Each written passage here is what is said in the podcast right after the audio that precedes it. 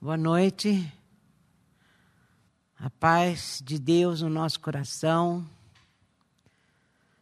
Ai, família, tá? Como disse o Fábio, creio também que está chegando o dia, porque nosso coração está muito apertado, né? Está muito apertado, cada vez mais apertado de saudade. E eu quero crer também, como ele disse, que está perto. Não sabemos, mas está muito perto e que quando chegar o dia, Ele nos encontre exatamente como estamos e Ele nos deixa firmados nele, por Ele e para Ele. Amém? Que nessa noite a gente possa meditar na palavra de Deus e essa palavra vem mesmo encher o nosso coração mais e mais Fábio começou o culto dizendo uma palavra de esperança, salmista no Salmo 75. E, e se não for essa bendita esperança que enche o nosso coração, a gente não vai estar em pé quando ele vier nos encontrar. Mas essa esperança faz com que a gente permaneça. Eu estou esperando o livro do, do Ricardo Barbosa, ainda não chegou, né? Já contei para vocês que a gente comprou. E ele fala sobre, eu ainda estou louca para ler. E ele fala quando a alegria não vem pela manhã, porque a gente às vezes deita à noite, chora muito e fala, não, mas amanhã a alegria chega. E às vezes ela não chega, não. Então eu, eu quero pensar nisso, como, como a gente vai viver esse dia quando a alegria não chegar pela manhã. É mais ou menos sobre isso que eu quero falar. Porque se a gente não tiver nosso coração cheio daquilo que Deus é e fala para nós e, e, representa no nosso coração, a gente não quer nem que o dia chegue. A gente prefere, prefere continuar dormindo. E o Paulo Júnior que fala, né? O Paulo Júnior fala assim: Todo, todo culto ele fala a mesma coisa. Além da família que a gente já aprendeu com ele, ele fala assim: é, domingo é o primeiro dia da semana. Então é o dia que a gente enche o nosso coração com a palavra de Deus, não só, né, mas na, no primeiro dia, juntos a gente enche. Isso faz com que a gente medite a semana toda e se prepare para os outros outros dias, porque o primeiro dia da semana a gente passa na presença de Deus. Ele fala sempre isso. Ele fala sempre isso. E eu quero falar a respeito de Paulo, começar no Atos 26. Eu estava aqui antes, agora, no, durante o louvor, durante a palavra do Fábio, pensando, e eu estava lendo sobre isso, que o salmista, no Salmo 116, ele fala assim: o, a morte estava me cercando, o, o, o submundo estava tragando a minha vida, mas o Senhor veio em meu auxílio. E porque ele, ele tem esse encontro com o Senhor, ele fala mais tarde no Salmo: O que darei ao Senhor por tantos benefícios? É mais ou menos isso que aconteceu com o apóstolo Paulo. No capítulo 26, Paulo estava diante do rei Agripa e o rei Agripa fala: Me conta por que, que você vive agora dessa maneira. Você viveu, mudou radicalmente, você vive nesse ministério seu. Faz a tua defesa, porque você está preso, e por causa você está preso por causa desse seu propósito, dessa sua visão, dessa sua maneira de viver agora. Então faz a sua defesa antes de ser enviado, né? Que ele foi enviado depois para Roma. E, e o Paulo começa a falar assim no 12, 26, 12, Atos. Um dia, no caminho para Damasco, munido de documentos dos principais sacerdotes que me autorizavam a agir, a gente sabe que Paulo era autorizado e perseguia todos os cristãos. Ele achava que o Deus da religião dele, que era a religião dos hebreus, dos judeus, era aquele que era Deus, que era o Jeová, que era Yahvé. E, e depois vem Jesus querendo fazer, o, e era chamado os do caminho. E ele então achava que Jesus veio para tirar a visão daquele Deus que ele seguiu uma vida toda e fazia com tanto zelo, com tanta devoção aquilo que ele fazia, para não deixar que as pessoas mudassem de Deus. Era isso que ele estava fazendo. E aqui ele está contando então para o rei Agripa. Então, quando eu estou indo para Damasco, eu já estava com o documento para prender todos os cristãos é, que me autorizavam a agir. Na metade do dia, um brilho, uma luz mais brilhante que o sol, veio do céu sobre mim e sobre meus companheiros. Ó oh, Rei, o brilho era inacreditável. Todos nós caímos por terra. Então eu ouvi uma voz em hebraico: Saulo, Saulo, por que você está me perseguindo? Por que você insiste em ir contra Aguilhão? E eu disse: Quem é, Senhor? E a voz respondeu: Eu sou Jesus, aquele que você persegue. Mas agora levante-se, tenho uma missão para você. Eu escolhi a dedo para ser um servo e testemunha do que aconteceu hoje e para o que eu vou te mostrar. Quando Jesus abre os olhos de Paulo, aquilo tomou conta do coração dele. Essa certeza no coração dele fez ele começar a ver a vida de uma outra maneira. Ele vê como assim, que as coisas não eram como ele pensava. A religião que ele pensava não era aquilo que estava agora no coração. Foi, uma, foi realmente uma visitação de Deus no coração de Paulo caindo uh, a cegueira, apesar dele ter ficado cego e fisicamente, mas a cegueira do coração de Paulo ali acabou e o coração dele parece que foi desvendado aquilo que deixava ele a, a, naquele outro caminho. Daí ele fala assim: eu te, que Deus continuando aquilo que eu falei, né? Que Deus falou: eu tenho um ministério para você. Eu envio para abrir os olhos dos que me, não me conhecem. Assim eles verão a diferença entre a luz e a escuridão e poderão escolher a luz. Verão a diferença entre Deus e Satanás e poderão escolher a Deus. E eu envio para apresentar minha oferta de perdão dos pecados e de um lugar na família da fé. Você irá convidá-los a fazer companhia aos que vivem de verdade, porque creem em mim. Ele está falando assim para o rei. Eu tenho, eu tenho agora, eu encontrei um caminho. Eu encontrei o caminho de casa. E quando eu realmente encontrei o caminho de casa, eu não optei por não mais sair. Que casa é essa? Paulo seguia a Deus, tinha certeza que aquele era Deus, mas quando ele é inundado pela luz de Jesus Cristo, quando Jesus Cristo entrou no coração dele, ele teve certeza do amor de Deus. Essa certeza do amor de Deus, que agora Pai, Pai de Jesus Cristo e nosso Pai, era a casa que Paulo sempre buscou. Porque ele era um homem, era fariseu dos fariseus, um religioso. Ele buscava Deus todo dia. Ele era leitor dos salmos. Ele era uh, um homem que vivia sempre querendo agradar a Deus. Mas aquilo que ele precisava ter no coração, que era a paz que só Jesus pode trazer, com a certeza de que agora eu volto para a casa do pai. E o pai agora é meu e eu sou dele. E essa uh, quebra de. Porque foi lá no Éden o relacionamento foi quebrado. E agora, esse novo relacionamento, Jesus garante que é verdade. E tudo aconteceu na mesma hora no coração de Paulo. Às vezes, para nós, no meu caso, foi uma coisa gradativa, eu fui entendendo. Tem pessoas que já é de repente. Na, no, em Paulo, tudo foi de uma vez. E falou: Olha, Rei Agripa, agora eu tenho certeza que eu faço parte de uma família da fé, e eu sei que eu tenho um caminho de volta para casa, e eu fui chamado para abrir os olhos daqueles que pensavam como eu. Mas quando eu fui inundado por aquela luz que é Jesus Cristo, ah, Rei, eu nunca mais quis sair desse lugar.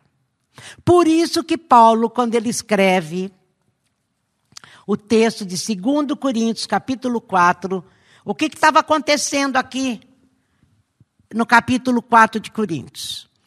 Paulo estava exercendo o ministério dele por todas as regiões. E ele era perseguido, porque diziam que ele não era apóstolo nada, que ele estava ensinando heresia, assim como ele fazia antes de Jesus, estavam fazendo com ele. Você só prega heresia, você está falando uma coisa que não é verdade, é melhor se distrair. E era uma coisa muito forte. Era luta para tudo quanto é lado. Aonde ele ia, tinha gente querendo derrubá-lo. E fazendo o que ele fazia, como eu disse. Mas eu vou começar no 3,18, porque tudo está é, tá aqui. É o, que, é o que ele falou lá para o rei Agripa, está aqui. É, quando Deus está presente, um espírito vivo, aquela constituição antiga e repressora, que era a lei, se torna ultrapassada. Estamos livres dela. Todos nós. É aqui. Isso aqui. Olha o que ele entendeu. Nada mais fica entre nós e Deus. Nossa face brilha como o brilho da sua face. Somos transfigurados como Messias. E a nossa essa vida se torna cada vez mais deslumbrante e bela à medida que Deus entra em nossa vida e nos tornamos como Ele. Paulo fala que isso para ele era um tesouro. Quando eu encontrei a Cristo, nada mais ficou entre, entre eu e Deus. E a nossa face vai brilhar como a de Cristo brilhou. E brilhava. E essa, esse brilho vai entrando em nós e vai nos transfigurando para a gente ficar cada vez mais parecido com Jesus.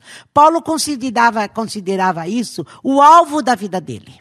Esse, ele, ele, ele, ele respirava isso, vivia isso, pensava nisso e cantava isso. Salmo, no, o capítulo 4 para mim de, de 2 Coríntios, são salmos que Paulo escreveu a partir desse texto do 3 e 18, que é igual que ele fala também no 4. Vamos começar capítulo 4. Eu já falei tantas vezes isso, né, gente?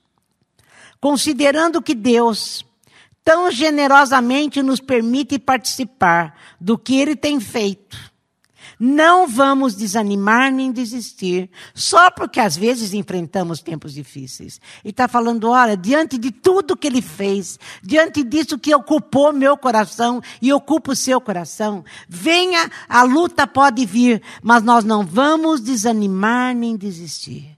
Quando a alegria não vem pela manhã, nós não vamos desanimar e nem desistir, só porque às vezes enfrentamos tempos difíceis nós temos que encher nosso coração com a certeza de que nós estamos em casa, na certeza do amor de Deus, que é o que Paulo falou. Nós nos recusamos a usar máscaras e fingir. Daí ele começa a se defender. Ele fala: Olha, eu não estou usando máscara, eu não estou pregando nada aqui, vocês estão eh, falando que eu estou pregando, que deturpando a palavra de Deus, eu não estou fazendo isso. É, pelo contrário, eu sustento tudo que eu faço e falo toda a verdade às claras, de modo de que quem quiser possa ver e julgar por si mesmo na presença de Deus. E se a mensagem parece obscura para alguns, não é porque escondemos, não. É porque eles estão vendo buscando o caminho errado e se recusam a dar mensagem, a mensagem a devida atenção. A única coisa que interessa a eles é o Deus das trevas dessa época. Pensam que conseguirão dele o que desejam e não terão que se preocupar em crer na verdade que não podem ver. Eles estão cegos eles estão cegos para a deslumbrante luz da aurora da mensagem, que resplandecem em Cristo, que é o que eu vi, Paulo está falando, e nos permite ver a melhor imagem de Deus que eles jamais conseguirão. E está falando que o príncipe desse mundo, Satanás, ele cegou o entendimento dos incrédulos. Que quem não crê não vai conseguir entender essas coisas que Paulo está falando e que é o que nós estamos falando que a gente consegue não desanimar, não desistir apesar do dia mal, porque existe dentro de nós Jesus Cristo. Que um dia nas nossas trevas, Ele nos socorreu. Na nossa morte, Ele entrou. Na nossa escuridão, Ele brilhou. Isso ocupa o nosso coração. Então, quem, quem é incrédulo, Satanás cegou mesmo o entendimento. A pessoa escuta isso e fala: esse povo está louco. Como que pode? E ele continua falando. Lembrem-se de que a mensagem não é sobre nós mesmos. Nós anunciamos a Jesus Cristo, Senhor. Todos nós somos mensageiros, andarilhos de Jesus por causa de vocês. Isso começou quando Deus disse que a luz brilhe nas trevas. Ele está fazendo referência a Gênesis, quando Deus uh, olhou para, uh, formou a terra e as trevas eram enormes, o mundo era sem forma, era vazio e havia trevas sobre a terra e Deus falou: haja luz. Há uma, uma nova criação começou ali. E é o que Paulo está falando, que quando Deus disse que a luz brilhe nas trevas, e nossa vida ficou cheia de luz quando vimos e compreendemos a Deus pela face de Cristo, tudo belo e deslumbrante. Ele está falando a mesma coisa que eu acabei de começar dizendo lá no 3,18 que é o tesouro que está dentro dele. Então ele está repetindo a mesma coisa. Que a luz brilhe nas trevas, começa uma nova criação na minha vida, na tua vida. E é porque a vida ficou cheia de luz. E a gente vê Deus através de Jesus Cristo. Eu vejo Deus Pai, eu volto para casa. No sete, se olharem apenas para nós, vocês podem perder o brilho. Levamos a mensagem preciosa em vasos de barro, sem adornos, ou seja, em nossa vida. Isso é para impedir que alguém pense que o incomparável poder de Deus nos pertence. Vocês sabem que não temos muita coisa de nós mesmos. Estamos soterrados de problemas, mas não desmoralizados. Não sabemos direito o que fazer, mas sabemos que Deus sabe o que fazer. Estamos espiritualmente aterrorizados, mas Deus não nos abandonou.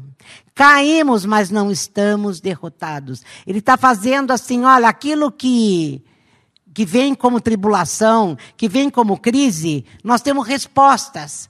Porque apesar de tudo, apesar de tudo, não estamos desmoralizados, Deus sabe o que faz, Deus não nos abandonou e não estamos derrotados. Não importa o que venha. É essa a resposta que a gente dá quando o nosso coração está iluminado pelo brilho de Jesus Cristo. O que fizeram a Jesus, julgamento, tom, tom, tortura, zombaria, assassinato. Jesus faz em nós o que fez entre eles. Ele vive. Nossa vida está em constante risco por causa de Jesus, o que faz a vida dele mais evidente em nós. Enquanto enfrentamos o pior, vocês conseguem o melhor. Não há silêncio sobre essa questão na nossa vida. Assim como o salmista escreveu, crie por isso falei. Falamos daquilo que cremos. E o que cremos é que aquele que ressuscitou o Senhor Jesus Cristo também nos ressuscitará e nos levará e nos levará com aquele Jesus nos ressuscitará e nos levará com vocês. Cada detalhe coopera para o progresso de vocês e para a glória de Deus. Ele conseguia ver a vida com esperança e confiança, a despeito das crises. Porque ele está vendo que tudo era para a glória de Deus. Que apesar das tribulações que ele estava passando, o povo que o escutava e o povo que cria, e que naquilo que Paulo está dizendo, ia ver que a glória de Deus e mais e mais as pessoas seriam fortalecidas. E quando ele fala aqui, ó, mais e mais graça, mais e mais graça, e mais e mais pessoas, mais e mais louvor. É o salmo que eu disse que Paulo escreveu em 2 Coríntios 4. Ele falava: o que importa é a vida de Cristo em vocês. O que importa é que a gente veja a glória de Deus. O que importa é que haja mais e mais graça, porque a graça nos fortalece, nos capacita para o dia que a alegria não chega. Portanto, nós não estamos desistindo diante disso tudo, diante desse tesouro, diante desse encontro com Cristo, nos revelando o Deus Pai que a gente procura, que a gente acha que é o nosso caminho e é, não é só porque achamos, é porque é realmente o nosso caminho. Então, diante disso tudo, não podemos desistir. Não dá para desistir da, da, da, da, vida, não dá para desistir da vida cristã. Não dá para abandonar o caminho de Deus. Não dá para ver a vida de outra forma. Não dá. Não dá. Por quê? Porque esse tesouro que ocupa o meu e o teu coração é Cristo. Cristo em nós, a esperança da glória. Como poderíamos desistir, ele está dizendo? Ainda que por fora pareça que está tudo acabando, por dentro, onde Deus está criando uma nova vida. Não há um só dia que a sua graça reveladora não se manifeste. A gente está vivendo, como falou o Fábio no começo, um ano e três meses que parece que está tudo acabando. Mas não está. Eu escutei uma coisa essa semana e eu acho que eu mandei para muita gente. As coisas não são como parecem ser. Não está se acabando, é Deus que está no controle. Lembra aquilo que Paulo falou lá? Lembra aquilo que ele falou? Vou voltar. Com problema, mas não desmoralizados. Sabemos que Deus sabe o que faz. Deus não nos abandonou e não estamos derrotados. É disso que ele está falando. Parece que está tudo acabado. Parece que esse um ano e três meses roubou de nós tanta coisa. Não roubou. Não roubou. Deus tem algo novo para nós. Deus tem um novo tempo. Deus enche o nosso meu e o teu coração de esperança. Não dá para desanimar, apesar de. Não dá, como Paulo está dizendo. Como viver de outro jeito a não ser para a glória de Deus? Os tempos difíceis nada são comparados com os bons tempos que estão por vir. Paulo não está falando do ano que vem, como eu acabei de falar. Paulo está falando que aquilo que nós estamos vivendo agora é transitório. Tudo passa. Nós temos uma vida muito melhor quando nós formos uh, embora com Jesus Cristo. Mas também para nós que vivemos na presença dele agora coisas melhores, bons tempos estão por vir. Agora ele fala, a celebração sem fim preparada para nós. A nossa vida não é aqui. Como diz Ananda todo dia, aqui é tudo transitório, tudo é passageiro. A nossa vida está escondida em Deus através de Jesus Cristo para vivermos um tempo muito diferente desse que nós temos passado. E que isso faça com que eu e você não desista da vida com Cristo. Nesse tempo todo. Ah, mas eu tô, olha, faz um ano e três meses que eu oro todo dia, eu leio a Bíblia todo dia, eu faço tudo o que eu tenho para fazer, mas nada acontece. Acontece. Nós estamos nos tornando a imagem de Jesus Cristo. É disso que Paulo está falando e é disso que ele fala. Olha a sua vida sob a perspectiva de Deus. Deus olha para mim, para você, falando: Vamos, filho, você está cada vez mais parecido com, com o primogênito filho meu, Jesus. Vamos lá, eu cuido, eu sei o que eu estou fazendo. Não, não, não, não, não se destrua. Não, não, não, não para, não desanima. Paulo é, foi demais, né, gente? Parece que ele já sabia de tudo. Há muito mais do que podemos ver. Há muito mais do que podemos ver. As coisas não são como a gente pensa que é.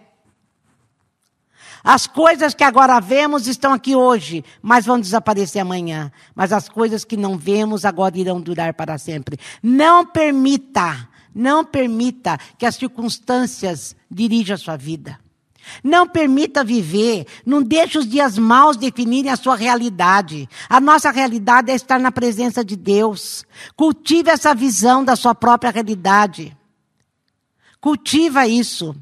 A minha realidade está em Deus. Como é que Deus vê a minha vida? Ele está comigo. Eu não preciso desistir. Eu não estou destruído. Eu estou cheio de problema, mas eu não estou desmoralizado. Começa a pensar nessas coisas. Para você entender as coisas como elas na realidade são. Medita, por isso que eu falei, hoje é o primeiro dia da semana. Medita a semana, o resto da semana, nisso tudo que Jesus está falando, que Paulo está falando, né? Paulo está falando a respeito de Jesus. Então, como não desfalecer? Porque o Evangelho de Cristo agora enche o seu coração. O Evangelho de Cristo enche o meu e o seu coração. Paulo se via como alvo da misericórdia de Deus. E a Bíblia garante que eu e você não fomos destruídos, porque o Deus da misericórdia atua nas nossas vidas todos os dias, como diz Jeremias. As misericórdias do Senhor se renovam a cada manhã. A cada manhã. Senhor, que a Sua palavra venha encher esse evangelho de Cristo que Paulo fala. É essa certeza do amor que o Senhor tem por nós, Pai. Essa certeza de que e, e se eu estiver no seu amor através de Cristo, porque o tempo todo é Cristo, se eu tiver nisso, eu estou guardado, eu estou preservado e eu posso permanecer. Senhor, que eu e os meus irmãos, a gente não desfaleça, apesar de alegria, todos os dias fala, será que é hoje? Será que é hoje? Ainda não é. Ainda não é. Mas a gente não vai desfalecer, porque sabemos que somos alvos da sua misericórdia e alvos do seu amor. Senhor, nos dá essa segurança, nos dá essa identidade, saber que um dia, um dia, nós caminhávamos em trevas talvez dentro da própria igreja, dentro da própria religião, mas ainda não visitada, Senhor, porque não abri meu coração. E ainda não visitado pela sua luz que enche todo o meu coração e daí não haveria mais trevas. Senhor, que a nossa cegueira, que a nossa cegueira, Senhor, do coração caia por terra no nome de Jesus Cristo. Que a gente possa mesmo, Senhor, pelo teu espírito, sermos ministrados nessa noite. Venha encher também, como o Senhor fez com Paulo, saindo, Senhor, dessa palavra, cheio de esperança, cheio da certeza de que hoje não é o último dia. É o Senhor que coloca, Senhor, o ponto final, e o Senhor ainda não colocou. Paulo diz que isso, Senhor, enchia a vida dele de esperança e de alegria. Ele fala em alegria no capítulo 5. Ele fala, por isso estamos alegres. Eu não sou, eu, a minha vida não está determinada pela circunstância, porque eu não vivo pelo que eu vejo, mas eu vivo pelo que eu creio. E como ele disse, eu criei, por isso falei. Senhor, louvado é o teu nome. Louvado é o teu nome que, porque o Senhor chamou Paulo, como o Senhor disse, eu vou te chamar, para você ir abrir os olhos de muitos que estão cegos. através dos escritos de Paulo, muito da nossa cegueira, Senhor, é curada. Louvado seja o teu nome, obrigado pela tua palavra. Espírito Santo, obrigado pela revelação. Obrigado porque o Senhor mesmo vem nos constranger dia a dia e mostrar para nós o que é que realmente ocupa o nosso coração. Senhor, nós temos dentro do nosso coração esse tesouro. Através do Senhor, da luz do teu evangelho, nós, Senhor, podemos contemplar o Pai. Louvado seja o Espírito Santo. Só o Senhor podia ter revelado isso para nós. Louvado seja o teu santo nome. Amém, gente. Que essa palavra venha fazer com vocês o que fez comigo. Garantiu para mim que, mesmo quando amanheceu e ainda não chegou o dia, e ainda dói, eu posso crer que o Senhor ainda tem muito para fazer por nós. É nos colocar cada vez mais parecidos com Jesus Cristo. Encha-nos, Senhor, da tua graça. Obrigada, Jesus. Obrigada porque só o Senhor podia se dispor a fazer isso. Por isso que Paulo mesmo fala, obrigado através por, por Jesus Cristo. Graças a Deus por Jesus Cristo. Graças a Deus por Jesus Cristo. Louvado seja o teu nome. Amém, gente. Que Deus os abençoe para mais uma semana. Medita nessa palavra a semana toda. Medita naquilo que o Evangelho de Cristo fez no meu e no teu coração e para onde está te levando. Que Deus te abençoe, te guarde e que encha você de alegria a despeito da noite ainda, mas o dia chega. Amém? Que Deus te abençoe.